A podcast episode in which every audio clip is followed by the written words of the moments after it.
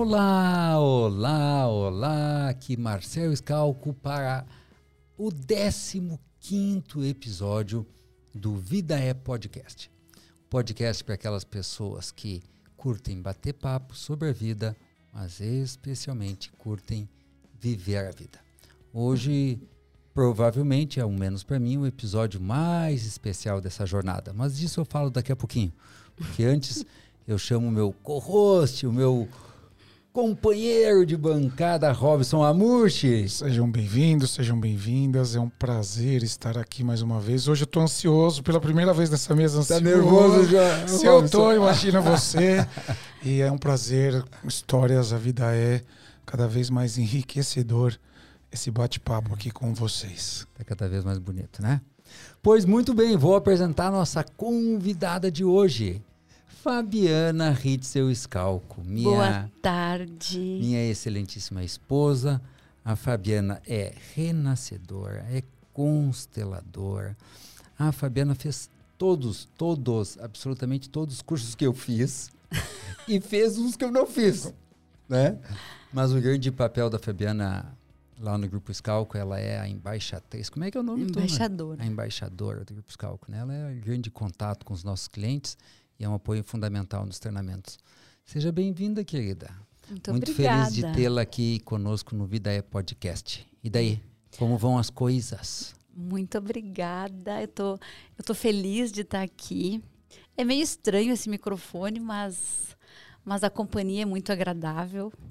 Então vamos ver, né? Eles aposto que eles prepararam umas perguntas bem, bem cabeludas para mim. Como é que você falou agora antes no que Mas a gente eu já avisei papo? o Robson que eu me reservo o direito de não responder.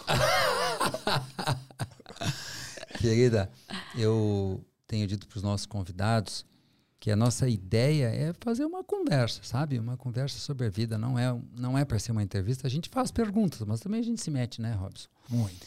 E a gente tem começado assim, assim, e vamos começar assim também hoje. E daí, como vão as coisas? Conta para nós como vão as coisas. Ultimamente, muito boas. Uhum.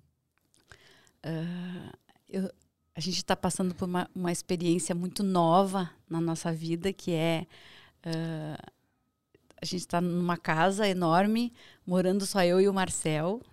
E tem sido muito legal, é, é diferente, mas ainda não está faltando nada.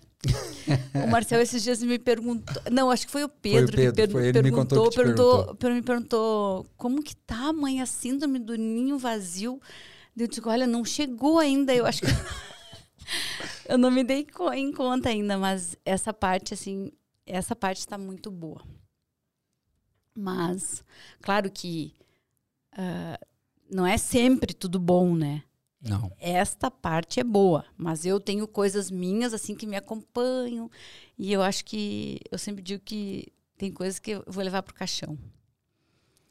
E essas fazem parte, né?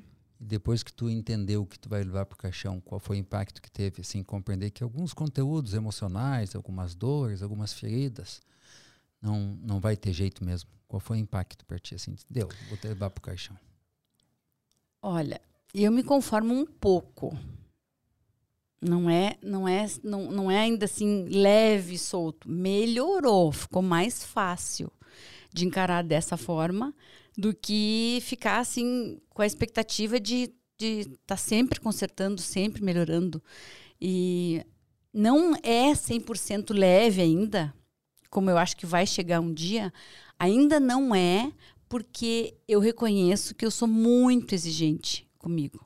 Então, quando pega assim, quando a exigência assim vem assim cai em cima de mim, uh, é muito forte.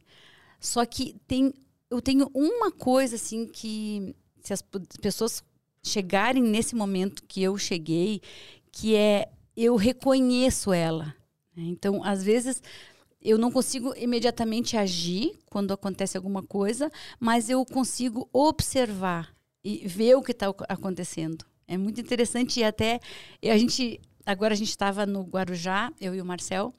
E aconteceu agora, né, Marcel? É, essa história é muito É louca. muito legal, muito Eu vou legal. contar da minha parte, tá? Tá.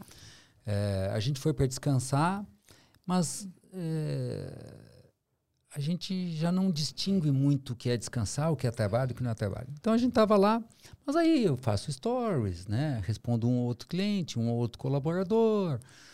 E aí eu e a Fabiana saímos para caminhar, fomos até o fim da praia de Pernambuco, ali no Guarujá, voltamos, estava tudo bem, e eu resolvi abrir uma live, né? E aí eu vi que enquanto eu fazia a live, a Fabiana estava inquieta, inquieta, inquieta. E ela que é apaixonada pelo mar, não sou eu, né? Eu sou um bom companheiro, né? Na, nas minhas limitações. E daqui a pouco ela já não estava mais na cadeira, feliz, ela estava em pé, inquieta. Eu perguntei o que, que é, não sei, não sei, estou desconfortável, estou desconfortável. Mas então, quem sabe vai ele tomar banho de piscina e volta. Ela foi, depois de dois minutos voltou e subiu e não voltou mais. Né? E aí, na volta, aí ela disse, podemos almoçar? Eu digo, vamos almoçar. E no almoço, ela começou a me contar, né? Porque a arte da autoobservação, da autopercepção, do prestar atenção em si, vai indo para níveis cada vez mais profundos e cada vez mais reveladores. A Fabiana é uma... Ela tem sido uma artista nessa capacidade, né?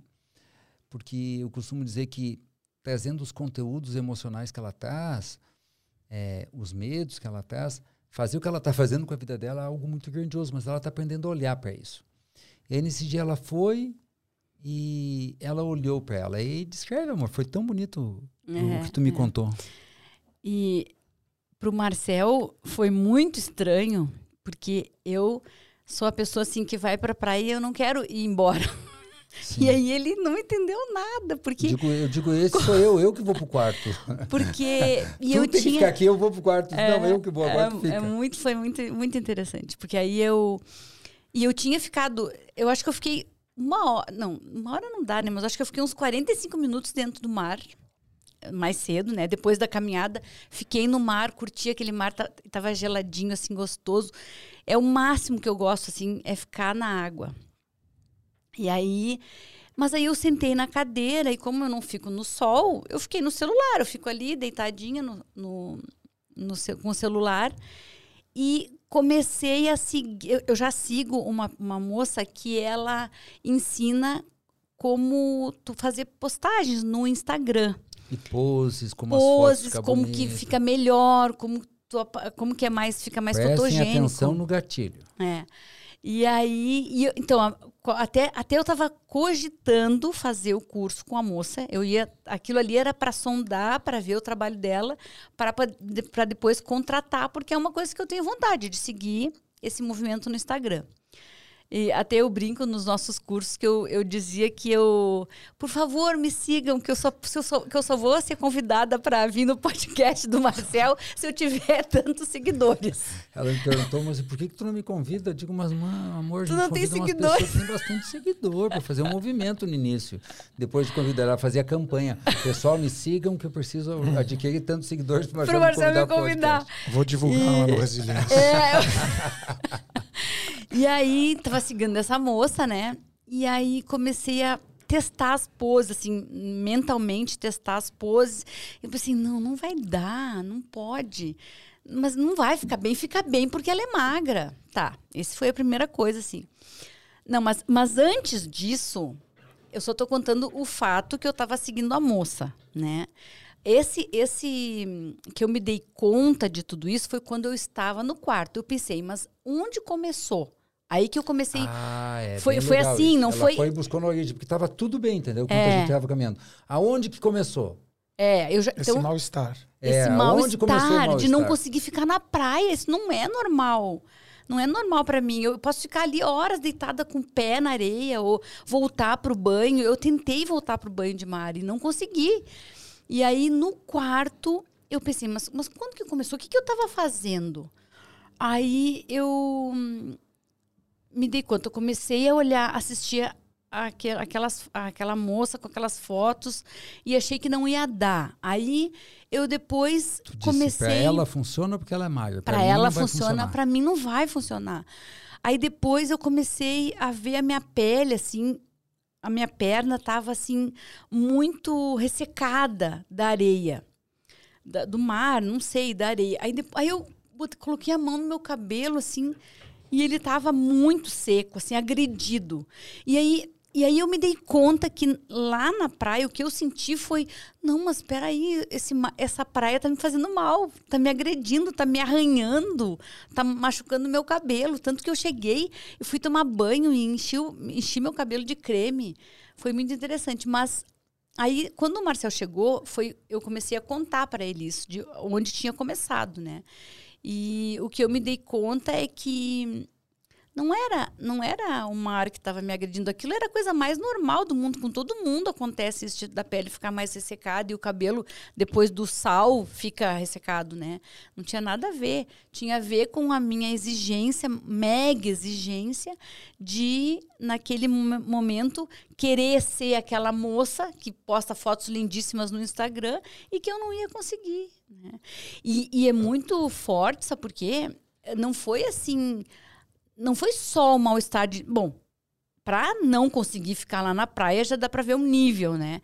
Mas aí eu, o, o, interessante também é que eu fugi daquele local porque eu achava que era a praia que estava me agredindo e eu cheguei no quarto e não era o lá também continuava o incômodo. Porque o mal-estar sempre é interno. Sim. E, e, dessa vez eu fiquei livre, porque às vezes sobra para mim. assim como muitas vezes quando eu estou incomodado comigo, sobra para Fabiana. É. E assim como muitas é. vezes vocês que estão nos vendo ou ouvindo, estão brigando com o patrão, com o pai, com a mãe, com o país, com a empresa, e não tem nada a ver com, com o externo, tem a ver com o conteúdo interno. Mas tu quer concluir, querida, que eu quero fazer algumas observações. Não, aí eu, eu, eu pensei assim, meu Deus, uh, quanta gente que às vezes se muda de cidade, né? Muda, sabe, quer mudar a vida, porque ali eu vi claramente que eu cidade, queria mudar a situação, eu queria sair daquele mal-estar, assim, daquela ansiedade, daquele. Ai, nada, nenhum lugar serve. E aí, quando eu mudei de lugar que eu achei que fosse a solução, não era a solução, porque aí eu cheguei no quarto que tava ali tava, né, os lençóis maravilhosos, macios que não estavam me machucando mais, aquele uh, aquele banho maravilhoso, os cremes que ali é, tem da L'Occitane que eu sou fã, me untei de, de creme da L'Occitane e não resolveu, né? Então só resolveu quando aí eu, eu comecei resgatou. sozinha a pensar. A né? Comecei a pensar nisso, né? E depois, quando eu pude compartilhar com o Marcel, que eu tenho uma. Eu sou privilegiada, né? Que eu digo que eu posso contar com ele para contar e consigo contar. E, e, outra coisa que eu quero falar de contar, sabe? Uh, eu acompanho a, a mentoria da Magda, que é a nossa sócia. É uma mentoria só para mulheres. E lá eu vejo, assim, o sofrimento das mulheres. E eu, eu, eu sinto que. É uma exigência? É, é, é uma exigência, é uma. É, é muita exigência, mas uh, o que eu fiquei mais impressionada, assim, foi com o mal-estar, sabe? O, o mal-estar, uma ansiedade do nada, assim.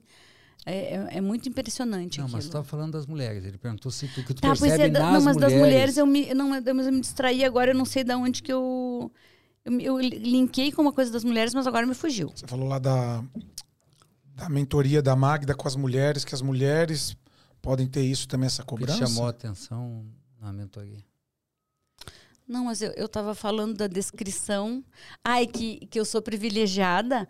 E, ah, e o que eu vejo, assim, ó, agora eu me lembrei. O que eu mais vejo é, assim, como é difícil, e já foi muito para mim, a mulher falar o que está sentindo para o companheiro, uhum. sabe? E isso é uma benção na minha vida, assim, porque olha, eu acho que não sei, pode ser que eu tenha reserva de alguma coisa, mas assim, eu falo quase tudo e às vezes é merda até, mas uh, pelo menos ele sabe que está passando merda na minha cabeça, entende? E aí, às vezes, só ouvir só já ouvir, me ajuda. Só ouvir falar, porque assim, ó, o ponto, o ponto é muito bonito. Isso deve ter, do início que ela começou a sentir isso, sei lá, uma, até ela sair da praia, uma hora e meia, sei lá, eu estou indo duas. Então ela começou com mal-estar, duas horas depois ela me falou. E depois que tu falou, como é que tu ficou? Ah, foi, aí, eu, aí passou. Aí passou. Aí passou. Aí, passou. Do que, que a gente está falando, pessoal?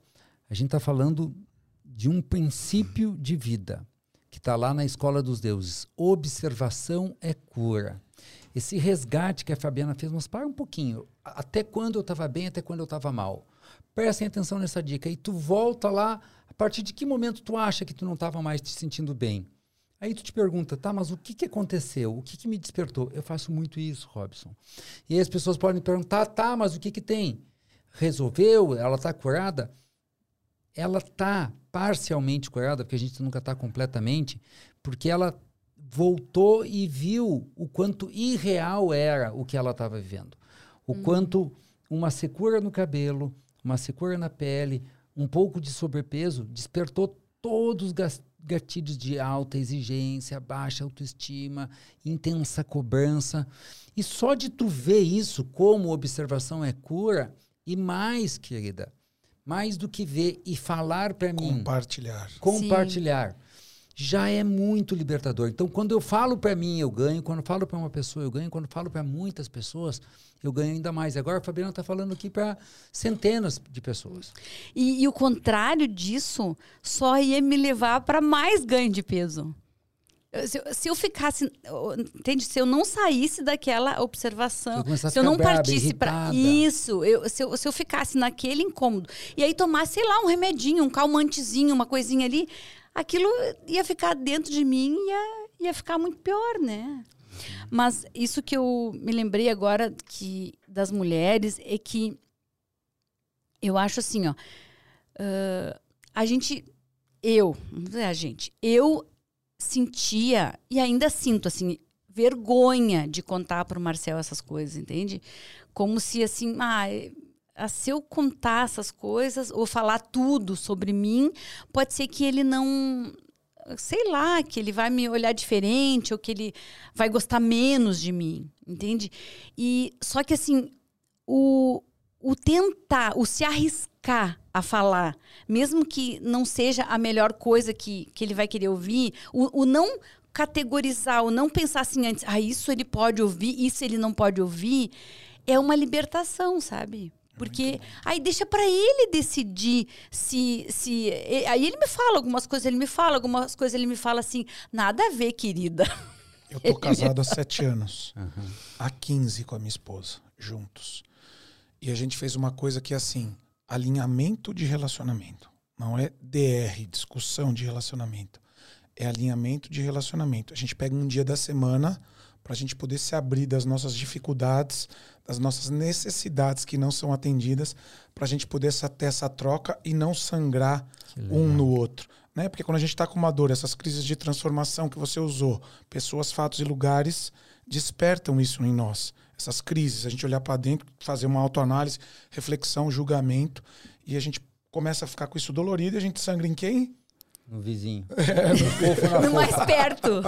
Quem está ali do lado. Tem uma frase do Resiliência Humana que fala: se você não se conhecer e saber lidar com as suas emoções, você vai sangrar em quem você mais ama. Sim. E desde que a gente começou a ter essa percepção, a gente começou a fazer esse alinhamento de relacionamento, que é um falar e o outro escutar, Sim. sem interromper. E depois o ao contrário também ser assim, eu poder falar como eu me sinto e depois a gente acha um caminho em comum onde todos possam viver em paz. Então é muito bonito essa percepção de poder se abrir, que todos possam se abrir, né? Como a gente vem fazendo é, aqui. E a gente compreender, Robson, que o homem funciona de um jeito e a mulher de outro, né? Neste particular, a mulher precisa falar. Mas se por um motivo ou outro a mulher começa a falar e o homem começa a repreender, a criticar, a desvalorizar. Porque quando eu digo nada a ver, amor, eu não estou desvalorizando, estou dizendo que aquilo não está sentido. Normalmente é quando ela está é, se menosprezando ou se desvalorizando. Então, quando eu digo nada a ver, eu valorizo a dor dela, mas eu digo: olha, tira isso da cabeça, isso não faz sentido. Mas é que, por outro lado, se a mulher gosta de falar, por outro, o homem gosta de resolver. Né? Uhum. E para mim foi um doloroso aprendizado, porque se a Fabiana fala algo disso, eu começo a dizer para ela, então tu tem que ir para terapia. Não, então tu tem que ler um livro, né? então tu tem que ver um filme, eu fazia, né? Ou, num estágio mais primitivo, meu como ajudante, eu começava exageradamente a querer ajudá-la, dando dicas, dando conselhos, né? E eu sei nesse dia assim, se eu tiver errado, me corrija, não tem problema. Eu me lembro que eu disse, pois é, amor, é o que eu sempre te digo, Tu é demasiadamente exigente contigo mesmo. E eu não disse mais nada, porque ela já tinha me dito isso. E a gente seguiu almoçando. O que eu estou tentando dizer é que é difícil para um homem ser um ouvinte silencioso e respeitoso, porque nós fomos programados para luta, para guerra, para resolver, para resolver, para fazer é. E ocupar por alguns instantes esse lugar mais passivo, acolhedor, ser um ninho, ser um berço, ser um colo, um colo respeitoso, é claro, não como quem dá colo para um bebê, mas como quem dá colo para sua esposa, que é simplesmente estou aqui para ti. Eu vejo o que tu vê, eu sinto o que tu está sentindo. Isso acalma. E se não ficou claro, quero sublinhar, simplesmente se desfez. Ela não voltou mais nesse tema. No outro dia nós fomos à praia de novo, ela não olhou mais para isso. Isso não voltou mais. E se ela tivesse guardado, talvez ela nem quisesse mais voltar. Cara, já aconteceu coisas absurdas entre nós. Hum. A partir dali eu começo a achar que ela não saberia o que estava acontecendo com ela. Aí eu começaria a cobrar dela coisa do tipo, bem típica. Estamos aqui nos melhores, no melhor hotel do Guarujá. Estamos aqui a diária tantos mil reais. Só eu e tu. O melhor, o melhor chefe da região está aqui. E aí eu começaria a cobrar, e aí ela já ia se justificar, e, aí, e, ela, tem fim. e ela ia se perder do essencial. Né? Então, como que se adquire isso? Né? É uma longa jornada. Eu me lembro assim, ó, a Fabiana, a Fabiana foi para terapia ainda antes que eu. Eu resistia porque eu era muito arrogante. E depois eu fui para a Sociedade Brasileira de Dinâmica de Grupo, né? E eu vi, me fez bem assim, muito bem. É um curso de 18 meses. E digo, tu quer fazer? A Fabiana não quis. E ela foi. E quem vê a Fabiana falando assim hoje, é, se surpreende com a maturidade, com o equilíbrio, com a clareza, com a coragem dela, né? Porque ao mesmo tempo que tem exigência, ela não tem, ela não acha feio isso, é muito, é até paradoxal. Mas o, o, o, caminho da Fabiana na Sociedade Brasileira de Dinâmica dos Grupos era cada fim de semana que ela ia, um por mês mais ou menos, era quase uma tortura. Quase uma tortura. Né? É, a ponto dela voltar de noite para casa dos pais dela, porque ela fazia em Porto Alegre, os pais moram em Estância Velha, e a mãe dela dizia mesmo, minha filha não vai mais nesse negócio, por quê? Porque ir fazendo contato com a verdade e ouvindo a verdade, a realidade, saindo dessa mente que nos ilude e faz nós acharmos que nós somos é, vítimas, que as pessoas são as responsáveis pelo que está acontecendo, é doloroso. Então é uma jornada de autoconhecimento que vai dando clareza. E antes de eu passar para Fabiano Perti, para nós variar um pouquinho aqui, eu me lembro do, não me lembro dia e hora, nem circunstância, mas do momento assim que eu tenho que a Fabiana começou a dizer assim para mim: "Eu vou falar. Eu quero falar, eu quero falar porque eu não quero que isso fique aqui, porque eu fico alimentando isso. Não é nem de ti, só quero que tu saiba como eu estou me sentindo, o que está acontecendo aqui dentro. Porque quando a pessoa fala, ela elabora, ela traz para a luz, ela traz para a verdade, e a gente sabe que vida é verdade, né? Conhecereis a verdade, a verdade vos libertará.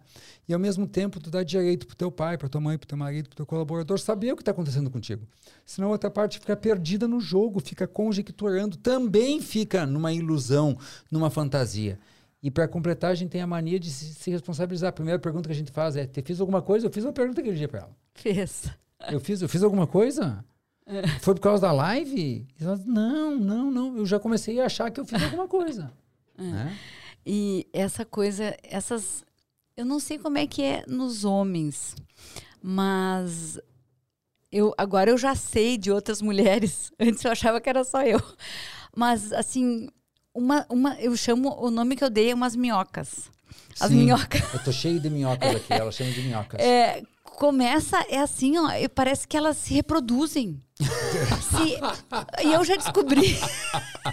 e eu descobri que se no começo é, eu já falo pro Marcel, daí elas diminuem. Mas a, até recentemente eu conversei horas com uma amiga que até me convidou para uma live e eu, eu não, não aceitei convite de. Eu tenho uns quantos convites para fazer live e eu não aceitei nenhum. E aí, essa minha amiga que conversou uma hora comigo, ela até foi bem legal que Mora ela. Contigo onde? conversou comigo no telefone, no celular.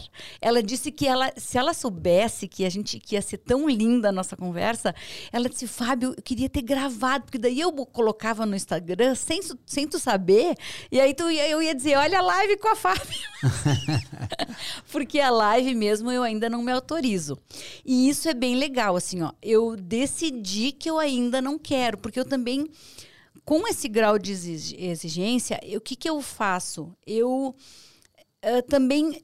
Uh, como é que eu vou te... Me poupo também, entende? Eu, eu me arrisco um pouquinho, mas um, um outro pouquinho eu, eu, seguro, porque eu sei que vai ser tão. Uh, judiado, tão difícil se eu enfrentar, se eu der um passo muito maior, que eu prefiro.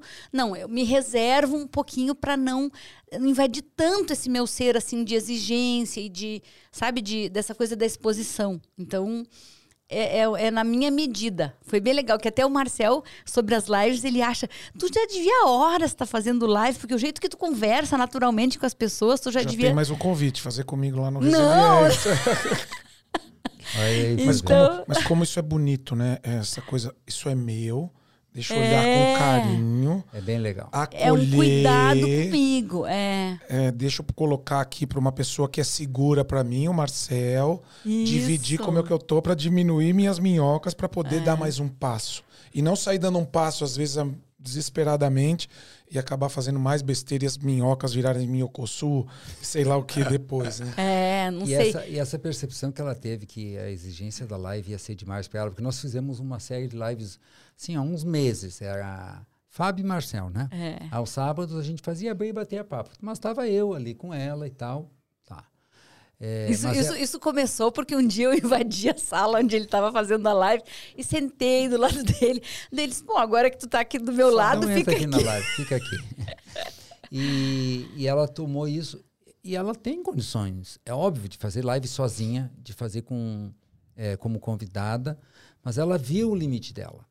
E, de novo, nós estamos falando, queridos, de consciência, de verdade interior. Ela olhou, olhou, olhou e disse: Eu não dou conta, eu me exijo demais. Vem um monte de minhoca aqui, que não vai ficar bom, que não sei o que lá. Então, este é o meu limite. Mas é muito curioso, né? É curioso muito, assim. Ó. Tem, tem duas coisas que estão tá me vindo aqui, Fabiana, quero que fale um pouco a respeito. A Fabiana é advogada. E a primeira audiência que ela fez em São Borja, que eu me lembro, essa mulher voltou tão braba tão braba e tão frustrada, porque ela ruborizou. Não foi que ela fez uma cagada no processo, na audiência, ela ficou vermelha. Sim, isso, isso por muitos anos foi horrível na pois minha é. vida. E aí eu vejo tu aqui fazendo o Videia Podcast, se o Robson ficar quieto aqui, tu vai até amanhã falando. e aqui tu te autorizou. Olha só, então tem um salto, né? Tem um salto e ao mesmo tempo não se autoriza a, a, a, a fazer as lives, né? E aqui era uma vontade tua, né? Sim, Vim. sim. Uhum. E, e, o, que, que, é, o que, que é isso? A live não pode fazer o Vida é pode. Olha, pra, olha em volta quantas câmeras tem. Uma, duas, três, quatro. Isso é pra te deixar nervosa. Seis. E tá tudo bem. É, é, é. Mas a live é interessante, sabe por quê? É ainda não, entende? Hum. É gostoso, assim, eu não sei explicar direito. É como se assim. Eu tenho, eu tenho poder, sabe, de decidir quando que é a minha ah, hora. Ah, isso, é isso, que é que é o mágico, entende?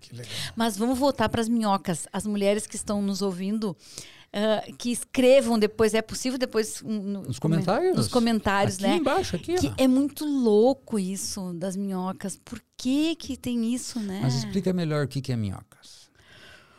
É assim, quando eh, surge uma, uma insegurança. As, as por exemplo, surge, surge. Como são as tuas? Uma, uma insegurança pequena, assim, de que, não sei, às vezes é com o Marcel, assim, de que, ai, não tá gostando bonito, de mim, ah, ou que tá viajando muito, ou que uma, é uma insegurança, e aí aumenta para, sei lá, tá me traindo, ou, entende, assim, vai aumentando, vai ficando mais... Vai dando cria. Ou vai, é, vai dando e é cria, é vai não aumentando. fala, de novo fica, fica na sombra, é, fica, é, fica escondido. É.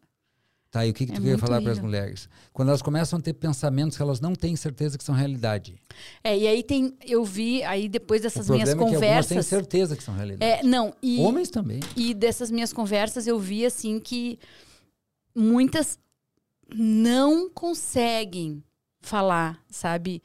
pro, pro companheiro. Isso é bem difícil, assim. E eu já tive muito isso, muito, muito, há muitos anos atrás, assim, antes da gente começar nesse caminho, é, era bem mais difícil. E, e, e, e, tu vê, agora o Robson falou, é, é, o diálogo, é só o diálogo. É só, sabe, a comunicação. Eu já tive dificuldade. Mas as pessoas confundem diálogo com DR. É, é, isso, é isso. É. As pessoas confundem diálogo como vou falar para ele que ele tem que mudar. E eu vou falar para ela que não, ela tem que mudar. Quando na verdade o diálogo é: deixe eu te dizer como eu estou me sentindo. Que hum. falta eu estou tendo, que dor eu estou tendo, que preocupação eu estou é, tendo. É. O problema é que a gente é viciado em falar do outro. Então, ao é. invés de eu falar de mim, eu falo do outro. Eu tenho uma é. professora de, de, comunicação não violenta, CNV, quem lê, é lindo esse livro. Rosenberg Marshall, e ela fala assim, essa professora. Eu engulo sapo, engulo sapo, engulo sapo, engulo sapo, de repente saem os cachorros. e aí, blá, que acontece é. isso. Por não falar o que está, você está sentindo. Engolir um sapo, gosta de um sapo. É, a coisa não acontece. Engolir um sapo, gosta de um sapo. E a comunicação não violenta são quatro passos simples, mas que você precisa tomar a decisão de fazer. Que é olhar para o fato como ele é, identificar qual é o sentimento que isso desperta em mim, qual é a minha necessidade e fazer um pedido. Uhum. Não mandar, você tem que ser assim. Quando você levanta da praia e não me avisa o que aconteceu, eu me sinto triste. Qual que é a minha necessidade? Que você passasse mais tempo comigo. Uhum. E quando você sai, você poderia falar e pedir para eu te acompanhar junto com você para resolvermos isso juntos. Uhum. Então a comunicação violenta, ela traz para você, abre a empatia, começa a, a perceber não violenta para outra pessoa e você vem para cá. Então a CNV é muito bom. E eu aprendi muito a isso, porque eu também era uma pessoa explosiva que soltava os cachorros, porque eu não entendia a minha necessidade, meus sentimentos. E às vezes não, nem é soltar o cachorro, né? É ficar sofrendo. Que agora eu me lembrei que quando a Manuela era pequena, a nossa filha mais velha, eu, eu passei meses assim apreensiva, nervosa, tensa, tentando resolver coisas que a Manuela estava passando, acho que era na escola, eu nem me lembro mais o que era. E aí, aí eu levei a Manuela na psicóloga, porque ela estava precisando de ajuda. E, e ali na psicóloga, o que, o que veio à tona é que eu é que estava precisando de ajuda para dividir com o pai dela, ela tem pai, para dividir com o pai dela como ajudar a Manuela. E aí aquilo ficou tão fácil que eu pensei, meu Deus, não é possível que a outra pessoa teve que me dizer que eu. E assim, ó, e não era porque ele não estava em casa. Ele estava em casa, mas eu queria ser a super heroína, certo? De novo, a minha exigência, né? De cuidar daquilo sozinha, achar que ele tinha muito trabalho, poupá-lo, eu não sei o que que era, mas. Daí, quando eu dividi com ele, meu Deus, assim, ó, eu, então eu acho que a educação dos filhos, assim, quando tu divide com o outro, é muito barbadinha. Eu acho que sempre tem sempre tem saída, sabe? Mas sempre. Tem, tem, mas tem um tema aqui de fundo da fala do Robson e da Fabiana. A Fabiana diz: tem que falar das minhocas. E o Robson diz: atenha-se ao fato como ele é. Né? O problema é que a nossa mente ela distorce. Interpreta, ah, julga. Ela interpreta. É. E aí a pessoa, mas eu tô falando os fatos como eles são. Tu tá gritando comigo. E a pessoa até tá falando um pouco mais alto, mas não está gritando. Ou ainda, isto não é uma minhoca. Isto é a Sim. realidade. Ah, adivinha, se tá viajando tanto, sei lá eu, né?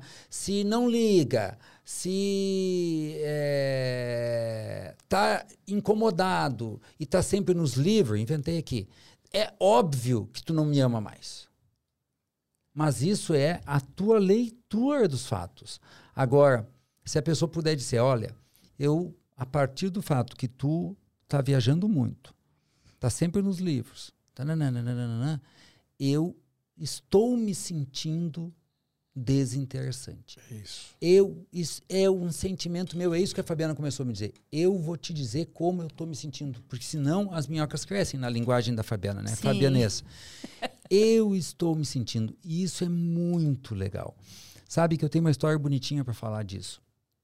É, de comunicação não violenta, eu nem sabia que era comunicação não violenta quando eu fiz. A, Vou te dar o livro de presente, a, é lindo. Eu ia, eu, ia, eu ia pescar com as crianças, né, com os três. Né? Eu não amo pescar, mas para as crianças era muito divertido. E aí eu convidei a Fabiana duas ou três vezes. Eu não sei aonde, nem como, eu aprendi, ou eu tive a ideia de pedir. De pedir. De pedir. A Fabiana gosta dessa história. Eu sei o, aonde nós estávamos, o lugar que a Fabiana estava deitada na cama, lá na cama, e aonde eu fui e pedi para ela: Fabiana, eu e as crianças estamos indo pescar. Nós gostaríamos muito que tu fosse. Isso ia nos alegrar sobremaneira. Se não for possível, tudo bem. Mas se tu for, sabe que tu vai nos fazer muitos felizes. Mas eu disse isso, cara, contando que ela não viesse. Eu só queria fazer o meu papel. E eu conto, e é engraçadinho, que eu dei as costas e eu achei que ela não vinha. E eu ouvia os pezinhos atrás de mim, assim, ó. Mas eu dava para ouvir ela quase pisando é nos, nos, meus calcanhares. É o pedido, tu tira a exigência, tu deixa a pessoa livre. Né? Hum. Porque a gente odeia fazer alguma coisa obrigado. E quando hum, aquele dia eu consegui falar como eu me sentia se ela fosse, como eu respeitava a escolha dela, ela veio achando um saco pescar, porque ela não gosta de pescar. Mas ela veio por quê? Porque ela atendeu um pedido. É. E assim também. Uh, uma coisa também que eu notei é que não é, não é só o pedido, mas às vezes uh, tu também tem que abrir mão do casamento para fazer coisas assim para ti, sabe? Que são importantes para ti. Como também eu já vi vários casos assim de de como é difícil para as mulheres é, dizerem pro, pro companheiro que, que, que querem fazer. Porque, porque elas imaginam que eles não vão concordar. E a gente já teve, no, lá na mentoria, vários casos de que elas falam com jeitinho, falam, olha, isso é muito importante para ti. Desse jeito, assim, não violento. não agressivo. E, e, funciona, sabe? O outro vem, assim, ele pode discordar, pode discordar. Às vezes é um investimento que ele não quer fazer, ou, mas vai se ajeitando, sabe? Eu acho que. E às vezes não faz, mas pelo menos ela, ela falou, ela Só tocou, falar, ela né? interagiu, né? ela é. deu uma chance pro casal, deu uma chance para ela mesma, né? É. Eu tenho a história de um cliente que me autorizou a contar essa história, porque ele falou, replica, porque foi muito bonito essa transformação que aconteceu no casal. Eles brigavam muito mas muito mesmo estavam pensando em se separar. E a causa disso era a troca de um armário. Ela queria trocar o armário e o marido via que não era necessário trocar o armário. Mas eles não dialogavam e nenhum explicava de uma forma. Os motivos. Os motivos por causa disso. E em terapia, eu fazia terapia em casal com os dois. Eu pedi para ela pegar na mão dele e falar: Eu gostaria muito de poder trocar esse armário para que a gente possa ficar mais confortável e a gente dê para os nossos filhos aquilo que a gente não teve. E quando ela fez esse pedido, além de trocar o armário, ele reformou a casa inteira. e eles só estavam tendo um desentendimento, já estava chegando numa separação por causa de um armário do quarto. Mas quando aquilo foi feito com carinho, um olhando para o outro e preservando ali o que todo mundo queria, um conforto e trazendo para eu me sinto melhor, se a gente puder estar num lugar mais confortável, a coisa fluiu. Então, como é bonito a gente poder dialogar e mostrar que a gente é vulnerável, como a gente tem um sentimento ruim, a gente precisa fazer esse movimento de nos expressar sem querer culpar ou responsabilizar o outro. É, é. é assim. Querida, voltando lá atrás, acho que é importante. É, tu é a típica mãe, mãezona, ou até como a Manuela diz, uma mãe avassaladora, né? A Fabiana é muito, muito dentro da vida das crianças, assim. O, o, que tu acha que viabilizou, que permitiu que com a saída das crianças tu não ficasse tão tomada disso, assim, tu não ligasse de meia em meia hora, de hora em hora? Porque, só uma curiosidade, no, em março de 2020, março da pandemia, eh, nós íamos ficar sozinhos. A Paula estava trabalhando em Porto Alegre, o Pedro estava estudando na USP e a Manuela ia fazer arquitetura em Porto Alegre.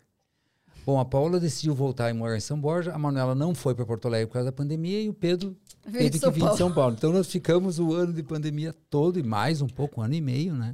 Que foi uma, um baita presente da pandemia, né? Porque hum. imagina tu morar com os filhos adultos, é muito é, interessante. Foi, foi legal, foi muito gostoso, assim, a gente. E aí, muito tempo de convivência, né? Mas enfim. E, e, as, e aí, agora, em março desse ano, uh, os três vieram embora, né? A Paola já tinha voltado para Porto Alegre, o Pedro veio para São Paulo e a Paola e a Manuela foi para Porto Alegre. E aí ficamos tu e eu, eu e tu. O que que o que que tu acha? Porque tu te tu temia, né, que Sim. como que seria. Sim. Tu tem claro que permitiu que assim, as crianças não fazem falta, viu? a gente brinca com eles. Quando eles vão, são muito bem-vindos. A gente quer que eles venham, a gente vai encontrá-los também. Mas eles não fazem falta. Eles têm a vida deles, cada um na sua jornada, e podem contar conosco. Mas tu tem claro o que, que, que, que permitiu isso? Ou tu não, não consegue saber por que, que foi tão suave? Não teve, não teve impacto nenhum? Pois é. Não sei. O que eu noto, assim, é que no dia. A gente. Eu acho assim que é muito bom é o trabalho, né? Porque, tu entende? Até é muito interessante, assim, porque até é mais fácil, porque daí tu não tem que, tá, não tem que te preocupar se, se vai ter o almoço na mesa, se não vai ter. Às vezes a gente combina de comer uma saladinha, às vezes é, é, é um jeito diferente e gostoso de viver, assim. Esses dias ele estava fazendo... A gente está na mesma sala no escritório, a gente trabalha junto, né? Então ele estava fazendo, ele tinha uma live e depois ele tinha mentoria. Ele ia ficar até as nove no escritório. Normalmente, quando as crianças estavam em casa, eu seis horas eu já estava em casa. Essa vez que eu não tinha para que ir para casa, eu fiquei com ele até as nove. Então, eu acho que um pouco o que preenche, eu acho que é isso. Eu não sei te Mas dizer. Mas você não trabalha até tarde todos os dias. É, eu fiz companhia aquele momento, Nem eu. né? É. Nem eu. Não sei te dizer, Marcel. Eu, eu, eu fico muito tranquila, assim. Eu acho que, que, que sabe, que a gente fez o melhor para eles, assim. A gente, eu acho que isso é que dá tranquilidade. Por exemplo, o Pedro às vezes fica um, um, um mês sem falar comigo. Teve até um dia que eu mandei um áudio para ele assim: Pedro, me manda um áudio porque eu tô com saudade de ouvir a tua voz. Daí ele me mandou rindo e brincando, assim, porque já fazia um mês que ele não falava comigo. Acho que até ele fala mais não, com o Marcel. Eu não que... meço o tempo, é. mas essa sensação, né, de que a gente é, pode confiar nas crianças, sabe? É que, sabe assim, que, que a formação, é, eu, eu observo poucas coisas assim, é, não é que poucas coisas, assim, mas coisas simples assim, no, no jeito que eles vivem, no jeito assim que, por exemplo, esses dias o Pedro foi no carnaval que ele estava lá em casa, né? Que ele ele pediu cerveja para os amigos, eu acho, e aí ele pagou tudo no cartão. Acho que. Não sei porque que era o meu. Aí depois, no, na segunda-feira, tinha uma, um Pix para minha conta. Olha, mãe, eu dividi com os meus amigos, aí fiz a, a vaquinha e peguei o dinheiro e tô te devolvendo porque eu usei o teu cartão. E coisa simples, assim, mas uh, eu vejo assim, nossa, mas ele cuida até disso, sabe? Uns cuidados que eu vejo assim que a formação deles é sólida, entende? Que eles vão saber se virar assim. Por mais que eu me preocupe também. Esses dias a Manuela o uh, que aconteceu aquela coisa da abelha, que ela pisou numa abelha, né? E aí Mas ela aí era só... uma emergência. Né? Era uma emergência, né? Mas eu não sei dizer direito, Marcelo, não consigo. Mas eu, escutando vocês, eu pego a percepção assim. Eu recebi de pessoas e eu passei o melhor. Então tá tudo bem a ali. Bola dourada? É... peguei dos é. meus pais, tomei dos meus pais, peguei meus valores, minhas virtudes, aquilo que o nosso ciclo, nossa, nossa família tem de melhor, entreguei para eles e agora eles estão preparados é, para a vida. É o que eu sinto aqui nesse troca eu acho de olhar. Que faz sentido, querido. E ao mesmo tempo eu estou refletindo junto aqui com vocês dois, né? É, eu e a Fabiana tivemos momentos bem conturbados no casamento. E a gente foi equacionando, foi acalmando isso, foi se encontrando em si, eu em mim, ela nela. Então, eu não tenho mais a Fabiana como a solucionadora dos meus problemas ou vice-versa, ou como se ela fosse os meus problemas e vice-versa. E eu acho que para muitos casais é, é pesado, porque muitos casais ficam tanto, tanto tempo envolvidos só com os filhos, colocam os filhos no centro da sua, da sua vida, que quando os filhos saem, é, eles estavam interpostos entre o homem e a mulher. E aí, quando eles saem, fica aquele vazio ali. E ah, aí, porque, porque eles começam, então, só neste momento a assim. cuidar. E a gente já começou antes. Isso, Sim. isso pode ser. É, Eles que quebraram sim. a precedência, né? É. A precedência é o casal e não os filhos. sim. Só Acho que- coloca os filhos, quando eles vão embora, opa! É, acho que a gente começou antes esse cuidado, assim, porque é, o que eu noto, assim, é que é um prazer, né, Marcelo? Tu não nota, assim, que, É, sabe, a, a convivência, assim, é leve, às vezes a gente brinca, às vezes a gente se dá, cada um se dá o seu tempo quando ele tá lá no futebol, ou se eu quero ver alguma coisa. Eu acho que tem também muito respeito, eu acho, sabe? Na individualidade também do outro. De conhecer um pouco, assim. Eu vejo. Eu, eu digo, eu brinco com as, com as meninas lá da mentoria que quando. Quando o, o homem das cavernas entra, entra na caverna e não fala nada, não. Parece que. Sou eu o homem das cavernas. Parece que não tem ninguém em casa. Então tem que esperar até ele voltar da caverna, sabe? Dá um tempo. Isso eu acho também que. Acho que o Marcel também tenta me entender do meu jeito, mas eu também, assim. ah, procurei muito ver como que o homem funciona, sabe? E eu, eu falo para minhas filhas: olha, não adianta procurar gato, porque é, são tudo ogro. É um ogro que de vez em quando ele sai lá da posta de lama e vira um príncipe, mas não dura muito. e elas acham muito engraçado. Porque tem uma idealização, né, de que o homem seja um príncipe. O homem é o homem, o homem é, é- As pessoas não, não gostam que eu fale, mas o homem é tosco, entende? A natureza humana do masculino é mais seca, é menos azeitada, né? É menos fluida. É, é assim mesmo, até porque o homem foi forjado para o combate, para a caça, para a guerra. Eu trabalho muito meu feminino interno. Dentro desse trabalho de autoconhecimento que eu venho fazendo há mais de 20, quase 20 anos, eu vim trabalhar esse feminino dentro de mim. Porque eu era esse ogro. Ainda às vezes sou esse ogro aí, esse tosco. Mas às vezes eu coloco ali dentro de mim, eu lembro que eu tenho uma mamãe, que eu tenho uma esposa, que eu tenho mulheres maravilhosas ao meu lado. E eu sou formado dessa misturinha. Mas Sim, isso é o tempero. é o tempero. É. o teu tempero. O feminino é o teu tempero. Quando eu digo tosco, não é o tosco em alto grau. É da natureza do homem ser mais tosco, Sim, então. Entendeu? E esse tempero que tu dá é o que alguns homens precisam.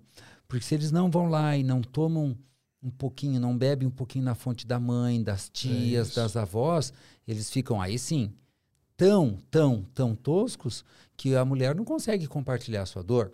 Ou se a mulher compartilha, ele desfaz, ele desvaloriza, ele minimiza, ele ridiculariza. Então todos nós somos a misturinha do papai e da mamãe e o homem precisa tomar a mãe para tomar o seu feminino, para tomar a sua compreensão, a sua tolerância, a sua capacidade de aceitação, para poder acolher a mulher. É isso. Porque é ali no meu feminino que eu ouço a Fabiana e não tento resolver o problema da vida dela. Mas ainda assim, o homem ainda vai ser mais tosco que a mulher. E o que a Fabiana estava querendo dizer, Robson e eu também quero, é que as mulheres, as meninas precisam entender que homem é homem. E se ele for o príncipe encantado, aquele lá, aquele, ele perdeu força. Porque aquele daquela imagem do delicado, do gentil, do romântico, ele vai perder. Ah, não, mas é, não é impossível. Ah, eu não tenho uma régua para medir isso, mas eh, de maneira geral, o homem, homem é homem mulher é mulher. Neste sentido, da vibração da energia masculina, do masculino em si. Né? Então, E, e eu acho assim, ó, a, à medida que eu conheço, que, que eu estudo, que eu sei mais como que funciona o homem e que eu respeito ele, ele para ele a vida é mais leve, porque não precisa estar se reformando. E aí eu espero, porque assim, ó, quando eu, se eu deixo ele livre, ele também vai me deixar livre e ser a mulherzinha livre que não precisa estar ganhando tanto dinheiro, não precisa estar, que é o meu jeito de funcionar, de, de não não estar guardando muito dinheiro, que eu odeio guardar dinheiro. Vocês gostam de guardar dinheiro? O Marcel adora guardar dinheiro. É chato. Esses dias a gente tava, teve um dia que a gente estava fazendo um exercício num num trabalho, era curso que a gente estava que tu fazendo, né? conta essas particularidades. Daí ele, eu tava com o meu caderninho e ele com o caderninho dele. Foi é- muito legal essa. Como é que foi? foi isso, cara? Como é que foi? Daí ele, eu não sei como é que era, se era pra, o que que tu vai fazer com... Não, cara, com foi 100 muito mil, legal. com Foi muito legal. O cara disse, foi num treinamento, tu tem 100 mil reais, o que tu vai fazer? Aí eu fui lá e dividi, né? Um pouco para desfrutar, que desde sempre, sem curso nenhum, eu fiz. Eu me lembro quando eu ganhei a minha rescisão no, no, no Banco Econômico. Um pouco foi para desfrutar. Eu comprei uma agenda eletrônica. Na época, eu comprei um monte de livro, meu desfrutar. Um monte de livro. E aí, outro pouco para guardar. E sempre é muito para investir. E aí, eu fui olhar o, o caderninho da Fabiana ela gastou tudo. ela torrou tudo. Daí ele está morto, não lembrou nada pra guardar. Daí eu olhei o caderninho dele assim, mas tu tá guardando. e teve uma outra coisa também, um outro curso que a gente fez, que daí eu não sei quanto que a ele. chorar. Quanto que ele. Torrou tudo, Robson. Quanto que ele ia. que ele queria em tanto tempo, eu não sei, né? Aí eu botei. E era, era caderninho de novo, né? Eu botei 100 mil, olhei pro dado dele, era um milhão. Eu disse, mas... eu nem pensei em um milhão. E essas coisas, assim, eu acho, são muito diferentes, tá? E é tão bonito, assim, que, sabe, é o jeito, é, é bem o lado masculino dele. Pois e é. me, me protege. Parece que, assim, ó, quanto mais eu eh, eh, deixo livre esse lado masculino dele, eh, parece que eu fico, posso ser mais feminina porque ele, ele tá- sabe, tá mais ogro que ogro cuida. Eu não sei. Mas é isso, cara. É que assim, ó. É, é a tendência da mulher. é, as pessoas falam por- popularmente, as mulheres gastam mais que os homens, né? Um homem entra numa loja masculina, ele gasta X, a mulher gasta 2X. É, é natural. Porque o gastar para a mulher é o cuidar, né? E o, e o guardar para o homem é o cuidar, entende? E, e aí eu estou pensando para compartilhar com as Um é pessoas. segurança, outro fazer, né? Claro! Eu estou pensando em compartilhar com as pessoas. Nós achamos um jeito de funcionar, entendeu?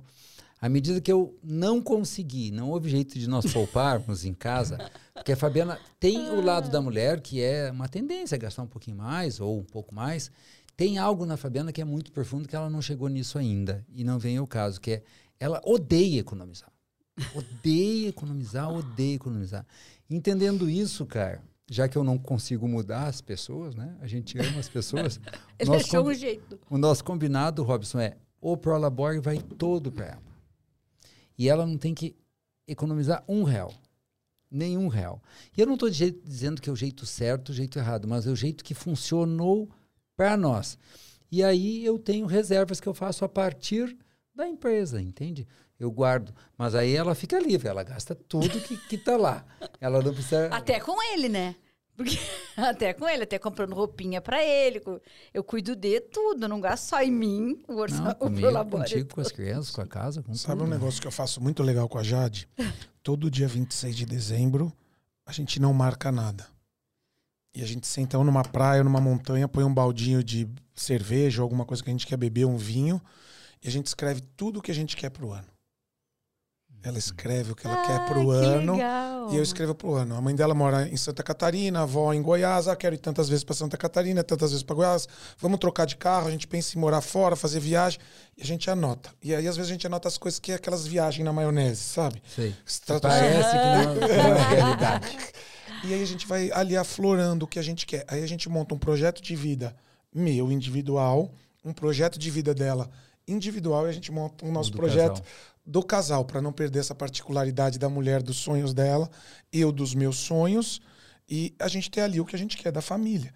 E como isso funciona. Como isso depois, durante o ano, fica muito claro. Mas a gente não falou lá que a gente ia viajar? A gente não está viajando, não está na hora da gente marcar essa viagem. E isso está muito alinhado, é muito gostoso. Não tem, que discutir, É- ca- não tem que discutir com a sua casa, entendeu? Não tem discutir. Tanto que a Fabiana isso foi a forma. Isso, de novo, a como forma você- de vocês. é a minha forma de funcionar Sim. com a Jade. É um exemplo que a gente se dá muito bem. A gente também tem uma outra forma que é assim: de quarta sai os meninos solteiros, de quinta sai as meninas solteiras, de sexta é, os amigos, de sábado é só o casal. então a gente encontrou uma forma de estar todo mundo ali tendo seus amigos, se relacionando. Então, essa coisa de conversar e um começar a entender como o outro funciona, talvez seja a forma do casal ficar mais tranquilo e seguir. É, Tudo bem.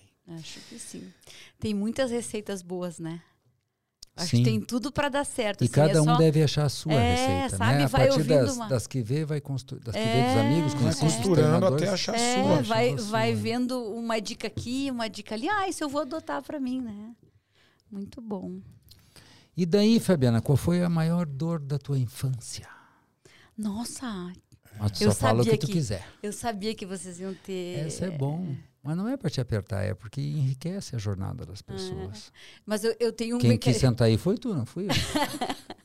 eu... Eu ia quase perguntar uma coisa parecida. É. É. Eu ia perguntar qual foi a maior dificuldade de vocês dois juntos. Ah. Mas essa é a próxima. É a próxima.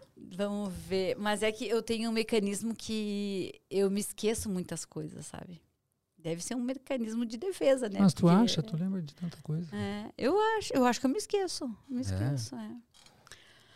Mas quando eu era pequena, ai meu Deus. Eu acho que uma coisa assim que, que eu me lembro. Tu não pode envolver terceiros. Como é que eu vou fazer isso? Se, se não ficar bom para os terceiros, não pode. Eu sei algumas histórias, aí eu já, já, já te segurei, porque eu te conheço. Quantos anos vocês Mas não estão pode, casados? amor. Mas como é é bem que- simples, é bem, é- não, mas, mas, não é. mas tu vai comprometer os terceiros? Não, acho que não. Mas uma coisa que foi. Aí, se for também, como é que eu vou saber? Uma coisa que foi bem marcante, assim, que, eu- que, que me vem à memória, assim, às vezes, é. É o teu pai, a tua mãe? Calma, calma. é um dia que eu, eu acordei, assim, eu não me lembro bem a idade, mas acho que eu tinha uns 10 anos. Eu acordei e estava a empregada no telefone, ligando para o hospital, ligando para tudo que é lugar. Porque o meu pai e minha mãe não tinham voltado. Não, tinham saído na noite anterior, porque tinham, acho, tinham brigado, tinham se reconciliado, e aí eu acho que, eu acho que a noite Foi emendaram longe, a Ficaram à noite. noite. E aquilo foi muito impactante, assim, eu, eu me lembro até hoje, assim, eu, eu do lado dela e sabe, um misto, assim, de... ent- porque eu já, eu, eu acho que eram uns 10 anos de entender, mas ao mesmo tempo, assim, não, não... Mas será que é isso mesmo? Será que essa mulher não tá louca? Sabe, assim, muito, muito confuso, assim, muito difícil, assim, foi bem, bem chocante. Viu? Não é tão delicado, assim. Certo, Mas antes olha, vai do- no limite. não, vai no limite. De Chega. certo, de certo antes, eu não sei o que aconteceu para ser para ter uma reconciliação tão forte assim, que não podia voltar para casa. Mas a Fabiana tem Ah. uma passagem que ela. Que, que é, essa é sinistra, essa aí tem impacto, né? Que o pai dela e e a mãe dela acampavam, tinham um trailer.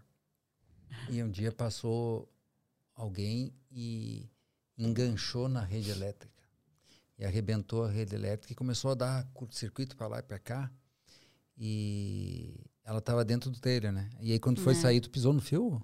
É, quando e o, o fio o fio que arrebentou caiu bem em cima do trailer e aí eu quando eu fui sair do trailer, eu não pegou, pegou na minha perna, não, não cheguei a ficar presa assim, mas eu eu peguei no- no- na corrente elétrica e ali eu tive parada cardíaca, né? Tive.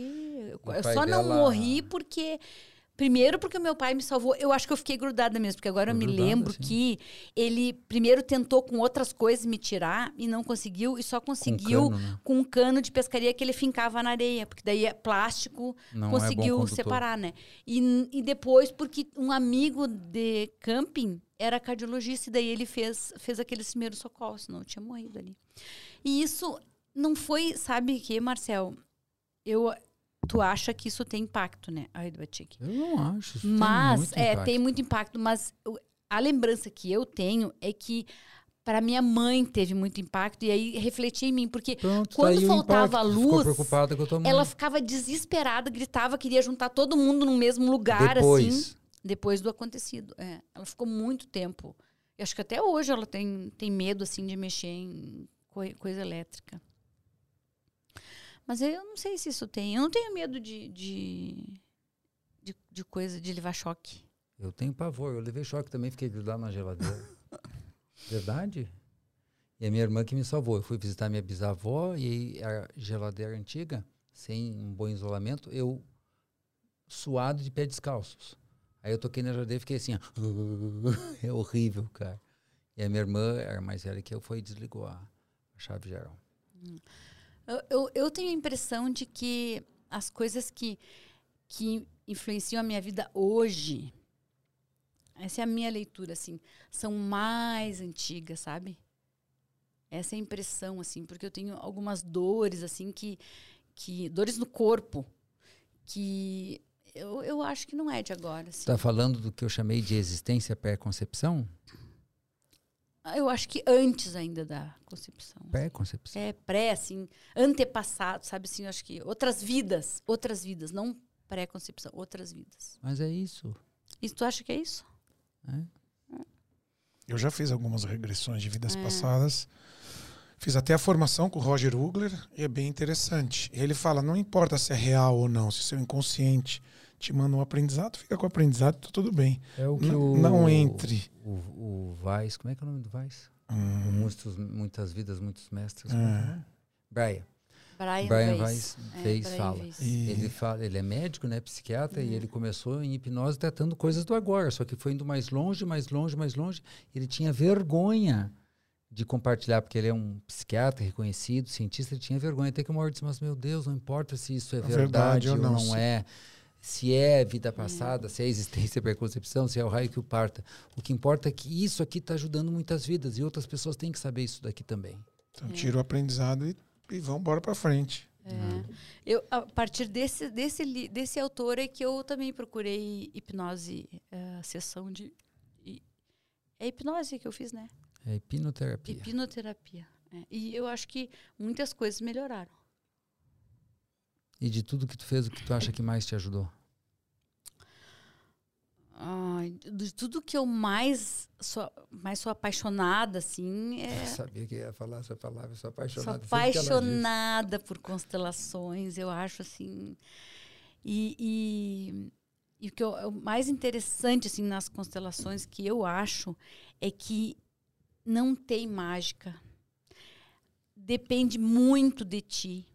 Porque a única mágica que tem é que tu descortina, tu tira véus de coisas que tu nem em sonho E é saberia. mágica para quem não está acostumado. né? Daqui a 50 anos, os É, nossos então- filhos não vão achar nem que é mágica uma constelação. É, e.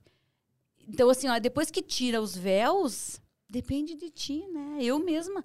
Eu, eu digo que em 2008 eu, eu, é meu, meu segundo nascimento. Porque em 2008 eu fiz a minha primeira constelação e dali para cá eu pude ah, retirar um medicamento que eu, tomava, que eu tomei por 10 anos para depressão. E 10 anos que assim, ó, que eu não sonhava, me sentia artificial, mas também tinha que tomar para sobreviver. Aquilo, naquele momento da minha vida, eu precisei, né? Porque senão eu não ia conseguir levantar para cuidar dos meus filhos, para, sei lá, fazer o que tinha que ser feito, né? E depois daquela constelação, assim. é, e e é, é engraçado que eu digo que eu, eu me esqueço de muitas coisas, mas isso é uma coisa assim, muito marcante, porque eu pude ver nessa constelação, a partir da representante, pude ver o amor da minha avó, da, da mãe do meu pai, que eu não convivi. E que, que eu só vi uma vez na vida, essa a minha avó. E, só que na representante eu tive mais tempo com a representante do que a minha avó de verdade. Mas ali eu pude ver e hoje eu me lembro, me, sabe assim, eu penso nela com carinho, porque ali mesmo.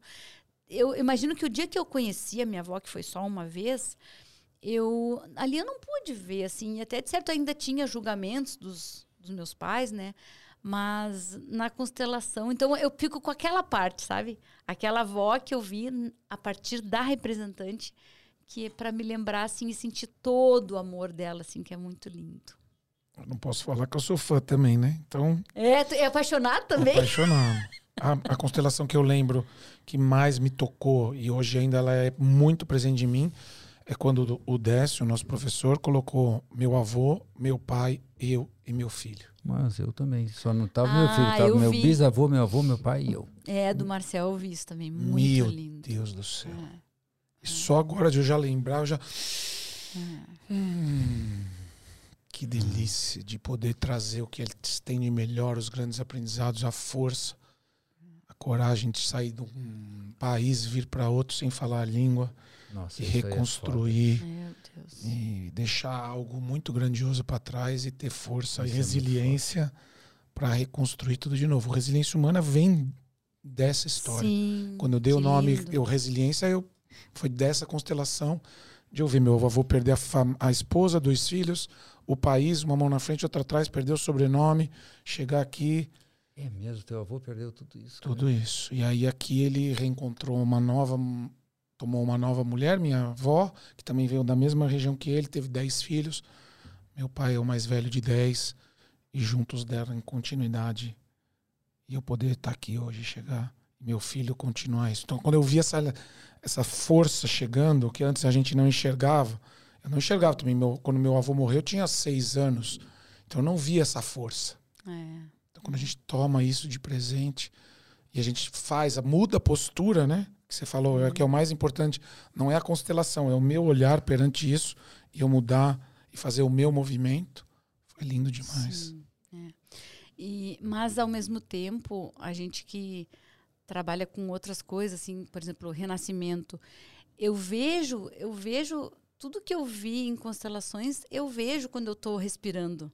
Então, o que eu acredito é que assim, ó, por mais que sejam ah, mecanismos diferentes, formas diferentes, sempre vai dar no mesmo lugar, entende? Eu acho que Eu tenho muita dificuldade com isso, muita. Porque eu estou falando do autoestudo, eu digo, meu Deus, o autoestudo é um dos nossos treinamentos, é maravilhoso. Aí eu falo do TAI, eu me encanto com o TAI. Eu falo da formação, me encanto com a formação. E, e com métodos também, né?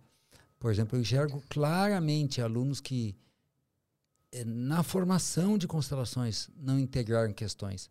Aí vai e respira uma vez É. integra. Né? E eu vejo que a obra do Stanislav Grof, lá com, a, com o Grof Training Transpessoal, com a respiração holotrópica, alcança camadas eh, tão profundas da jornada humana que constelações até alcançam, mas de uma maneira tão etérea, tão difusa, tão, eu vou, impreciso não é uma boa palavra, mas tão transparente que o- o- alguns clientes não conseguem. Muito sutil, né? É muito sutil. Tu coloca um representante, ah, isso aqui é um antepassado teu que matou alguém. Tô dando uma simplificada tosca aqui, mas e aí a pessoa fica, e aí a pessoa vai para a mente. O que, que ela começa? Qual antepassado? Vai pesquisar. tá, tá, tá. E se não acha ninguém, não valida. E é diferente de, por exemplo, estar respirando. Agora nós estávamos na nossa formação em respiração terapêutica. O cara respira, respira, respira. E ele vive aquilo. Ele vive. Então, muito embora eu também, Fabiana e Robson, seja apaixonado por constelações, eu, eu, eu, eu não me dou direito, eu não me dou direito de escolher. Aí eu digo, eu sou apaixonado por autodesenvolvimento, entendeu? Concordo. Porque, A- porque- a- a- porque esse, esse somatório de ferramentas é poderoso. Isso que tu é não é por causa das constelações. Né? Depois da Sociedade Brasileira de Dinâmica dos Grupos, já ficou uma pessoa completamente diferente. Mas completamente diferente. Muito mais amadurecida. É, a minha primeira constelação com o Décio, quando ele pediu para eu dizer, querido pai, sinto muito, estou sendo arrogante, mudou completamente a minha vida. Mas, em compensação, depois que eu fiz o módulo avançado de renascimento, né, Fabiana? A Fabiana disse, nossa, tu tá completamente diferente. Então, é, é do desaguar de todas estas abordagens em nós, é do nós bebermos na fonte de todas essas ferramentas que eu acredito que aí está, para mim, é a paixão. Claro que constelações eu acho que é o mais acessível de tudo, entendeu? É. Porque para respirar Só é, deitar. é deitar, e é isso, e é aquilo. E a, pessoa tem e a constelação, a pessoa está ali assistindo, e ela vê e aquilo toca. Então, nesse sentido, ela é uma ferramenta, eu acho que é a ferramenta mais acessível. Né? Porque o poder de cura da respiração holotrópica, do renascimento, é, da hipnose ou das constelações, é todos, todos são maravilhosos. Mas como instrumento, como ferramenta, como meio, a constelação é bárbara. né? Tanto que de todos estes, é a que ganhou mais espaço. Né? É. Por causa, claro, da genialidade de Bert em, em perceber as três ordens do amor, a consciência pesada, os níveis de consciência, e de ele integrar com as constelações e mostrar de maneira muito palpável, muito tangível, que quebra o ego da pessoa. Né? O ego não tem. Não, mas não é o que tu pensa. Olha tua mãe aqui, tá aqui. É assim que ela É. fica. E aí a pessoa fica sem recurso de lutar contra aquilo. Né? Acho que é isso que combina mais comigo, é mais é, é, é aquela historinha assim, é aquele montar aquele quebra-cabeça, de certo. Eu acho que tem muito a ver com o teu jeito de ser, né? Cada vez a, que eu... a, mesmo eu reconhecendo que todos os renascimentos que eu fiz, eu tive muito ganho, talvez assim essa coisa mais abstrata assim de eu não ver exatamente aonde que teve o ganho uh, não me pegue. É porque para algumas pessoas ao mesmo é, tempo aquela mim... explicaçãozinha ali é que eu acho que me, me o apaixonamento é ali no, na historinha entende? Na na explicação eu ia, falar, eu ia falar que independente de fazer a constelação ou não representar ou estar ali mas se você sabe as leis e colocam ela na sua vida sim, sim. também fica uma coisa esse muito... é um presente ah, Esse isso é, é legal presente. também. Você entende? Não, não, não, é não preciso constelar, mas eu sei que é, tem a hierarquia, a ordem, eu sei que tem pertencimento, o dar e receber, o equilíbrio, tem as ordens também que não precisa falar, mas quando você começa a colocar isso em tudo. É, isso é quando legal. começa a escanear a realidade pelas isso. lentes das ordens do amor, e agora eu acrescento as leis da vida, nossa, ali está tudo, né?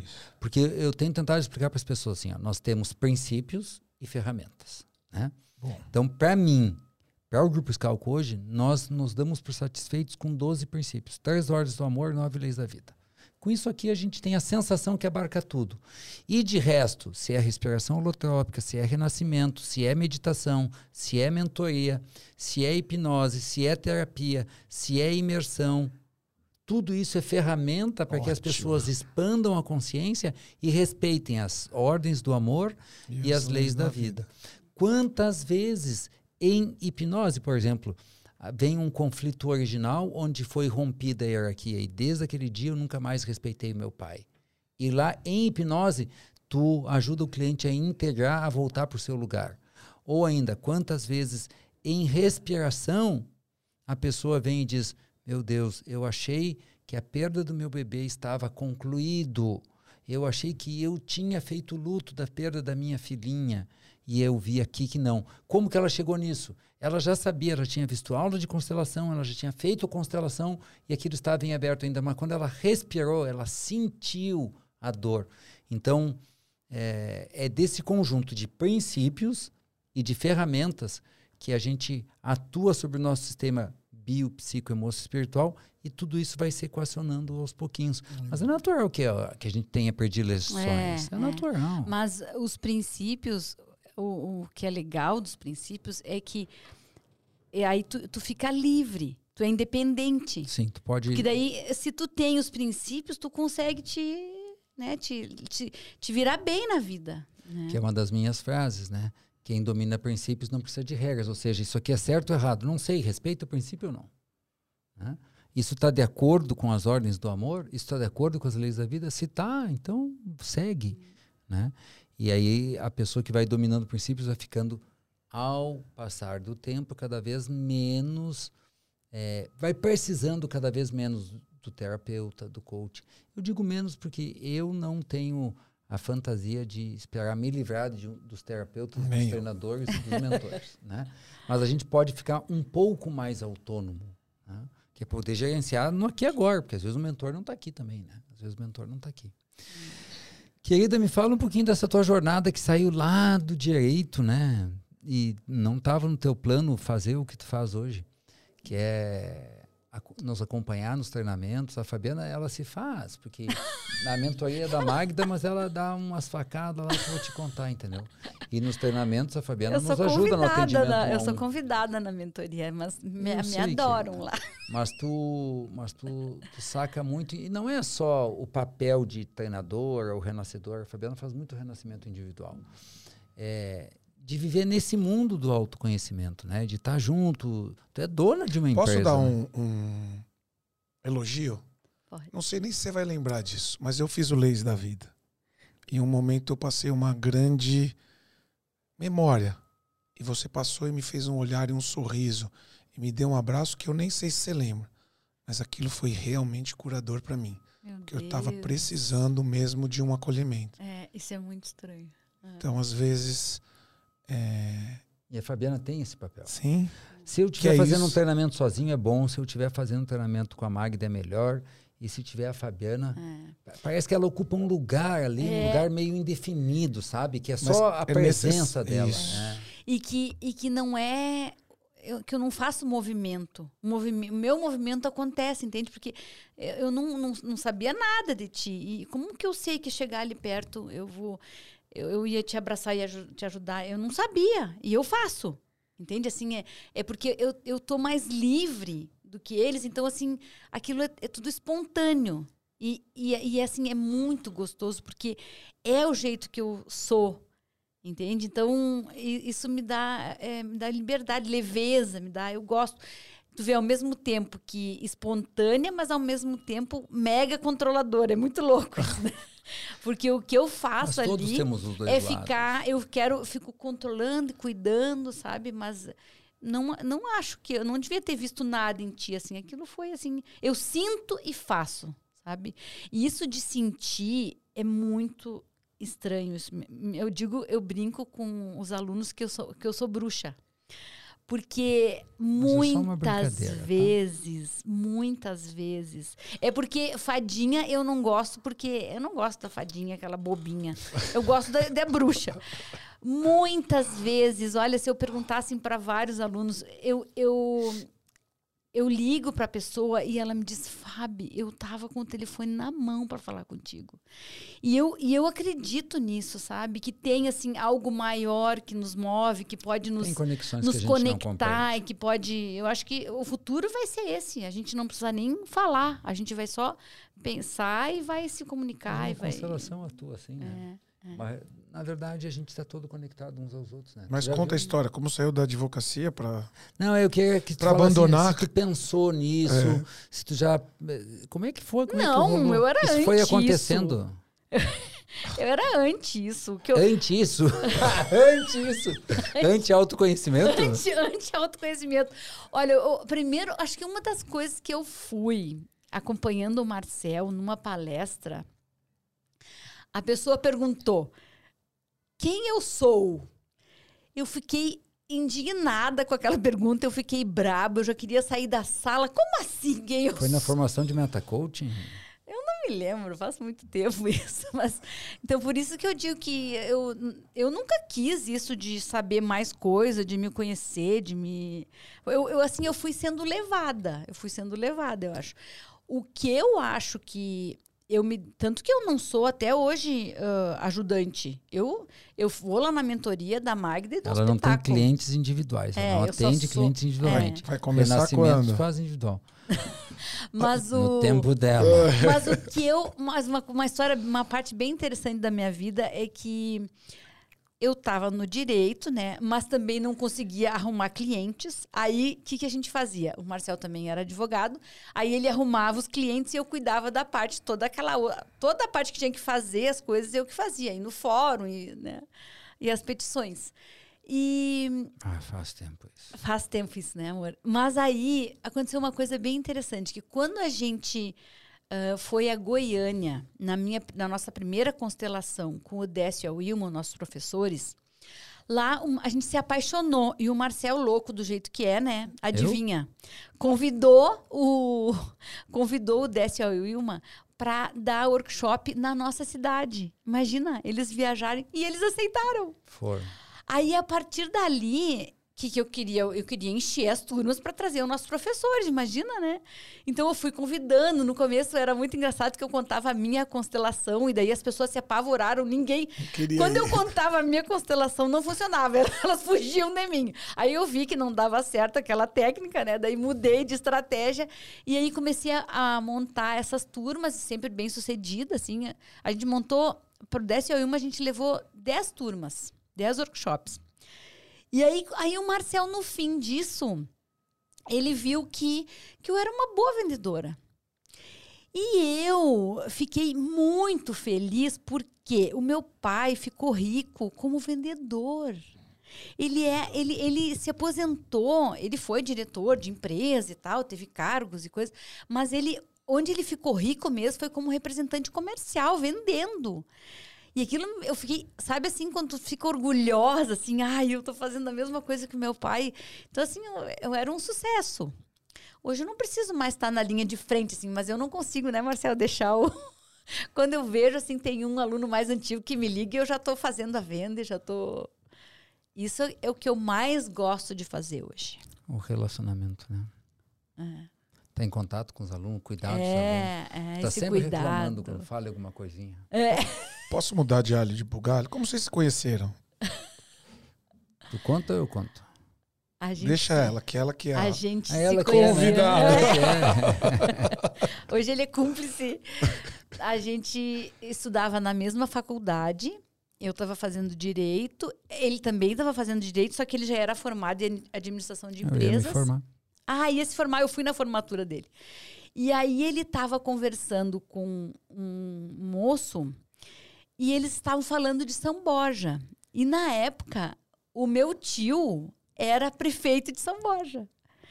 Eu acho que eu, eu faz tempo também, né? 25 anos, mas eu acho que eu achei ele bonitinho. Por que, que eu ia querer saber? Não foi só pelo amor. tio, né? Que eu fui lá saber do. É que eu não me lembro assim, ó, se eu era só, só admitida, porque o teu amigo era feio, né? Então, Nossa. então eu acho que foi puxar conversa com o bonitinho e tinha ainda, imagina, dizer pra eles que o meu tio era o prefeito, eu tinha assunto, né? Cara, mas é, é coisa de casualidade, mas sempre é uma casualidade, nunca, né? Nós estávamos conversando assim, eu nem tinha visto ela. Nem tinha visto. Aí ela disse, São Borja, eu disse, São Borja. Meu tio é prefeito de São Borja. Ah, tá, prefeito de São Borja. Pá. Mas não foi mais do que isso naquele dia, né? E eu não sei, porque logo depois aí teve o, o intensivo, e a gente começou a conversar e foi ficando amigo. Ah, daí a gente fez um, um curso, em janeiro a gente fez um curso intensivo. Ah, mas daí era todos os dias, tinha Aí é todos os aula. dias. É, É. daí já deu chance, né, pro... Foi isso, assim que nós nos conhecemos. Assim que ela jogou o lencinho pra você, né? né? E tu sabe que foi ela que, que me assediou. Ela que é É. culpada de tudo. É verdade. Ela se encarnou em mim. E fui corajosa, né? Porque eu, eu já tinha sido casada, eu já tinha uma filha. Imagina. E o sambogense era duro de. Olha, era Boni- difícil. Bonitinho, agora eu vou te chamar de bonitinho. Era difícil, cara. Tive que espernear, hein? Muito bom, muito bom. Tá chegando o fim, querida. Passou tão ligeiro, né? Mas tu não fica quieta.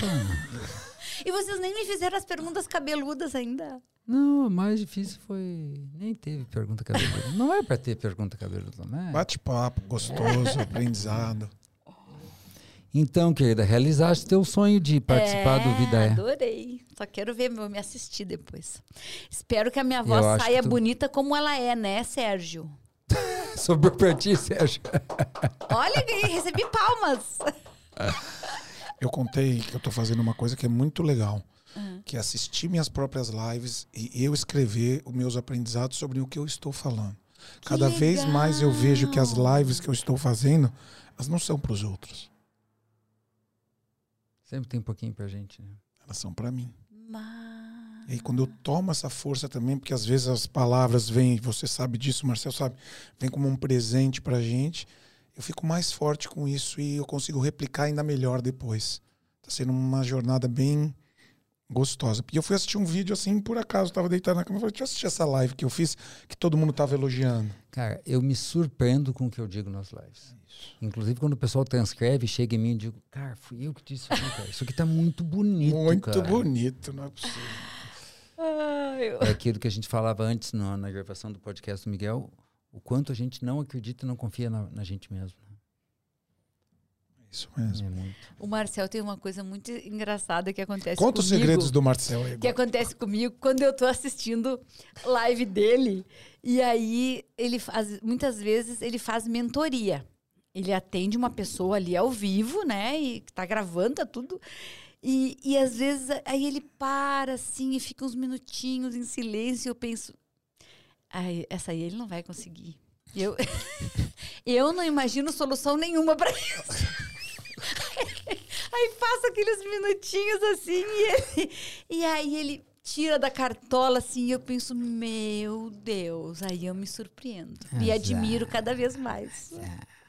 Querida, agora é aquele momento que tu diz por que valeu a pena tu participar do Vida é Podcast. Por que valeu a pena estar aqui? Porque valeu a pena.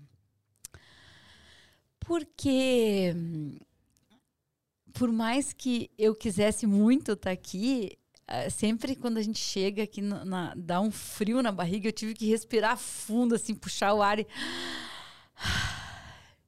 e, e agora eu vejo assim que não é nada demais, né? Não é nada ah, demais. Tá, o, a única coisa é que tem essa baita coisa aqui na, na frente da boca da gente, assim. Isso é meio estranho, viu, Sérgio? Tinha que ser uma coisa mais delicada. Mas que, assim como aqui não é nada demais, uh, dá para levar para a vida, né? E que às vezes a gente faz uma coisa tão grande assim. E na verdade não é nada demais. Muito lindo, querida. Muito da obrigado. Vida, Acho que vou ter que vida, chamar outras vezes. Da vida dá pra tirar um caldo, né? Meu Deus. O Marcel me falou agora, ele disse: Tu vê, amor, isso que te aconteceu aqui em Guarujá. Que bom que a gente veio para Guarujá, né? Porque. Porque muda, tu entende assim, ó, lá na tua rotininha, tu tá na tua casa, faz a mesma coisa, vai pro trabalho, vai pra ginástica, vai pra. Sabe? Não acontece essas coisas. E quando eu tava lá, sentadinha, bem bela, pensando coisas novas, diferentes, me movimentando, né?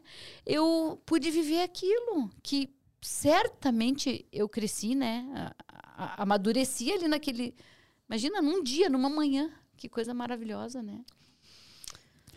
Muito bom, Fabiana. Muito obrigado, querida. Por que valeu a pena, Robson Amoche? Valeu a pena por ver o olhar de vocês e quanto é bonito ver um casal ligado e conectado pela a gente não precisar ser tão exigente conosco mesmo, com a gente uhum. mesmo, a gente se responsabilizar e entender o que está acontecendo com a gente e não bater no, no na pessoa que está ao nosso lado e dividir nessa jornada e fluir nas leis do Bert e nas suas também, que são maravilhosas. tá bom. Para mim valeu a pena por te ver, Fabiana, sabe? Eu, eu acho que tu duvidou mais de mim. Porque não é, não é demérito para Fabiana nós contarmos que não estava programado ela vir. Ela viria um dia, né? Mas não seria hoje que ela viria. Não, eu ia juntar os seguidores. É. Eu, tava, eu tinha meta. E aí a minha querida Roseli não pôde, né? E, e aí ela disse, foi eu. Eu disse, então tá. E depois ela achou que eu ainda estava procurando alguém, né? Eu, eu acho que tem uma beleza aqui, querida, que eu eu já reprimi a Fabiana, sabe? Eu já tolhi, eu já podei, eu já castrei, eu já fiquei com medo do que pudessem achar dela, né? E sim, as pessoas vão achar muitas coisas boas e muitas coisas más dela, mas ontem, hoje, sempre será assim. Eu não tive nenhum receio, eu não dei uma recomendação para ela, nenhuma recomendação. e, e e tu não tens ainda, querida, ainda a dimensão do que é tu, estar, tu estares aí. Acho que tu começou a ter um pouquinho agora, entende? É, porque eu acho que sim, tu estava de brincadeira com esse negócio de sentar aí, né? Porque ao mesmo tempo que é pouca coisa, é muita coisa. Sim. Porque tu é muito importante para nós, para os nossos alunos. Tem muita coisa em jogo, né, Robson? Muito. E